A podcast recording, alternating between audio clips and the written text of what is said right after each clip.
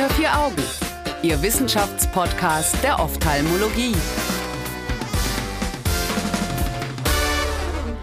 Herzlich willkommen zu Unter vier Augen, dem Ophthalmo-Podcast. Mein Name ist Annika Licht und ich darf heute wieder mit Ihnen gemeinsam in einen neuen Themenmonat starten.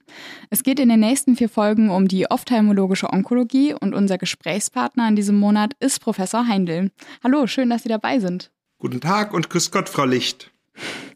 Um Sie einmal ganz kurz vorzustellen, Sie sind am Universitätsklinikum Köln für Augenheilkunde Schwerpunktleiter für ophthalmologische Onkologie und ophthalmoblastische Chirurgie und haben darüber hinaus noch einen Lehrstuhl für ophthalmologische Onkologie inne. Habe ich was vergessen? Vielen Dank. Sie haben sich das ja als Spezialgebiet ausgesucht unter allen möglichen Spezialisierungen in der Augenheilkunde. Wie genau sind Sie denn darauf gekommen, Herr Professor Heindl? Also meines Erachtens stellt die Ophthalmologie ein sehr spannendes, zukunftsträchtiges Feld dar, was insbesondere nach interdisziplinärer Zusammenarbeit schreit. Und das macht mir wahnsinnig Freude und die Patienten liegen mir auch sehr am Herzen, weil es eine potenziell systemisch lebensbedrohliche Erkrankung darstellt. Dann schlage ich mal vor, dass wir jetzt direkt ins Thema einsteigen. Ähm, das erste von den Unterthemen, das wir heute ansprechen, ist ähm, das Aderhautmelanom. Und das tun wir mit einer Studie von 2018, die im American Journal of Ophthalmology erschienen ist, mit dem Titel Patient Reported Outcomes and Quality of Life After Treatment of Choroidal Melanoma, a Comparison of Enucleation versus Radiotherapy in 1569 Patients. Verfasst wurde das Ganze von Namato et al. Herr Professor Heindl, vielleicht sollten wir zu Beginn noch mal ganz kurz rekapitulieren, was ein Aderhautmelanom ist und was der Begriff alles umfasst. Das maligne Melanom der Aderhaut und des Ziliarkörpers ist das häufigste intraokuläre Primärmalignom im Erwachsenenalter und das zweithäufigste intraokuläre Primärmalignom im Kindesalter. Die jährliche Inzidenz mit acht Neuerkrankungen pro 100.000 Einwohner zeigt im letzten Jahrzehnt eine steigende Tendenz. Mhm. Abhängig von Tumorgröße und Lokalisation kann die Prognose quoad vitam desolat sein. Die 10-Jahres-Überlebensrate beträgt bei T1-Melanomen ca. 80 Prozent und reduziert sich bei T4-Melanomen auf nur 12 Prozent. Was heißt da genau T1 und T4? Das ist die Tumorgröße oder die, die TNM-Klassifikation nach dem American Joint Committee on Cancer, äh, berücksichtigt die ähm, Größe in Form der Prominenz und dem maximalen Tumordurchmesser, äh, wie auch die Lokalisation im Hinblick auf Beteiligung des Ziliarkörpers mhm. ähm, oder eine extrasklerale Tumorausbreitung. Und bei T4 wäre das dann wahrscheinlich schon der Fall, oder? Exakt ist sozusagen der ähm, größte aller äh, Prozesse, die eine schlechte Prognose äh, ähm, aufweisen. Und diese Metastasierung ist halt ausschließlich hämatogen mit dem ausgeprägten Tropismus zur Leber hin.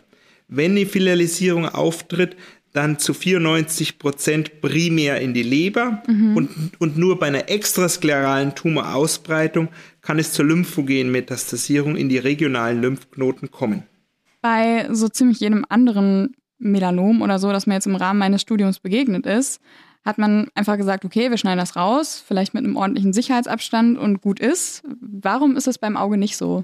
Äh, tatsächlich ist äh, dies auch bei speziellen Uvea-Melanomen möglich. Mhm. Bei iridoziliären Melanomen, also Melanomen äh, des Ziliarkörpers und der Iris mit einer Größe bis zu drei Uhrzeiten, ist eine Blockexzision mit Hornhaut, Sklera, Ziliarkörper, Iris und einer anschließenden tektonischen Korneoskleralplastik möglich.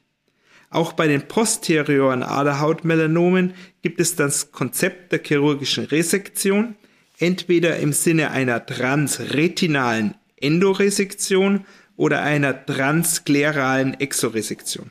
Mhm. Aber es gibt eben noch ein paar andere Therapieformen, wenn man das eben nicht so entfernen möchte. Vielleicht können Sie uns einmal so ein bisschen durchführen. Ja, prinzipiell unterscheidet man bulbuserhaltende von nicht bulbuserhaltenden Maßnahmen. Mhm. Bei den bulbuserhaltenden Therapieoptionen dominiert ganz klar die Strahlentherapie. Diese kann entweder brachytherapeutisch oder stereotaktisch erfolgen. Bei der Brachytherapie wird ein Strahlenblack in Deutschland vor allem mit Ruthenium 106, in den USA vor allem mit Jod 125 oder Palladium 103 auf die Sklera aufgenäht und für drei bis sechs Tage belassen, sodass das Aderhautmelanom bestrahlt wird. Mhm. Die stereotaktische Bestrahlung kann entweder mittels Protonen oder mittels Cyberknife oder Gamma Knife erfolgen. Und so eine Strahlentherapie ist ja, also das klingt ja eigentlich sehr viel schöner als eine Enukleation, muss man ja schon ehrlich sagen. Ähm, heißt das, es wäre jetzt immer das Mittel der Wahl? Nein, leider nicht. Eine nicht bulbuserhaltene Maßnahme in Form einer Enukleation ist immer dann indiziert, wenn der Tumor für eine Bestrahlung zu groß ist. Mhm. Beisp beispielsweise mit einer Prominenz über 10 mm oder einer Basis über 15 mm, um eine Hausnummer zu nennen. Und, okay. nat und natürlich ist bei fehlender Visusprognose, beispielsweise bei makulär gelegenen Aderhautmelanomen, eine Strahlentherapie kritisch zu hinterfragen, beziehungsweise muss mit dem Patienten besprochen werden. Wie groß ist so ungefähr der Anteil der Patienten, für die quasi nur so eine Enukleation in Frage kommt, wenn Sie jetzt mal so schätzen müssten? Das ist wiederum abhängig tatsächlich von der Tumorgröße und von dem, ähm, dem Zeitpunkt, wann die Patienten ins Zentrum äh, geschickt werden. Der wichtigste Faktor ist, dass die Patienten möglichst schnell einer Therapie äh, zugeführt werden. Ähm, in äh, Deutschland würde ich sagen, dass vielleicht 15 Prozent eine Enukleation bedürfen und die restlichen werden bestrahlt. Okay, das ist ja aber auch gar nicht wenig. Ähm, sprechen wir nochmal ganz kurz über die Strahlentherapie, bevor wir auch wirklich dann zur Studie kommen. Ähm, ich beeile mich auch. Ich wollte nur sagen, so eine Strahlentherapie hat doch bestimmt auch Nebenwirkungen, oder? Ja, die Vorteile in der Strahlentherapie liegen ganz klar im Bulbuserhalt und im Erhalt der Sehkraft. Nachteilig für den Patienten ist die Notwendigkeit regelmäßiger augenärztlicher Kontrollen, mhm. denn, es, denn es können strahlenbedingte Komplikationen auftreten, wie die radiogene Katarakt, die Strahlenretinopathie und die Strahlenoptikopathie. Ja. Zudem gibt es die Komplikation der fehlenden Remission oder gar der Rezidiventwicklung. Bezüglich der melanombedingten Mortalität, was es für den Patienten ja letztlich das Entscheidende ist, muss man sagen, dass es zwischen Enukleation und Radiotherapie keinen Unterschied gibt. Okay, wir haben jetzt einen groben Überblick über die Optionen bekommen. Und was genau untersucht denn jetzt diese Studie? Ja, in den allermeisten Krebsstudien werden die Metastasierungs- und Überlebensraten als Outcome-Variablen publiziert. Aber wir wissen neuerdings, dass für die Patientinnen und Patienten das lebenswerte Leben innerhalb der verlängerten Überlebenszeit ganz entscheidend ist, mhm. also die Lebensqualität. Und genau das haben die Kollegen um Professor D'Amato und Heimann aus Liverpool und San Francisco untersucht und in den Mittelpunkt gestellt. Wie sind die da jetzt methodisch rangegangen? Die äh, Teilnehmer wurden mittels standardisierter Fragebögen hinsichtlich ihrer Lebensqualität befragt, und zwar sechs Monate postoperativ und dann jährlich. Mhm. 442 enuklierte Patienten wurden mit 1154 Patienten verglichen, die einer Strahlentherapie unterzogen wurden. Und was genau kam da raus?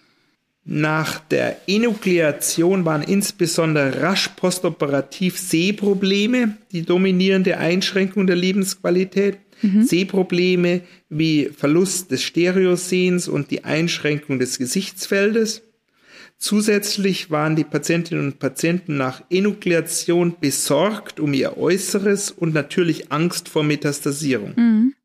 Nach der Radiotherapie waren mehr Patientinnen und Patienten besorgt um die mögliche Entwicklung von Lokalrezidiven und die Patienten waren vermehrt eingeschränkt durch Diplopie und Kopfschmerzen. Über die Zeit hinweg reduzierten die, sich die Sehprobleme nach einer Enukleation, okay. nahmen aber nach Radiotherapie zu. Hm. Angst nahm in beiden Gruppen über die Zeit ab, Depression zu, besonders nach Enukleation.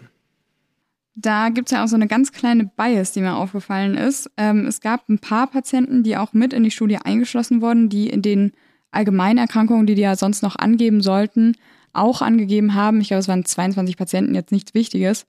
Ähm, aber dass die grundsätzlich eben ähm, auch psychiatrische Probleme hatten oder psychische Probleme hatten im Bereich Angst oder Depression. Denken Sie, dass das schlimm ist, dass sie trotzdem mit eingeschlossen worden sind oder glauben Sie, dass die Zahl so klein ist, dass es das nicht relevant macht?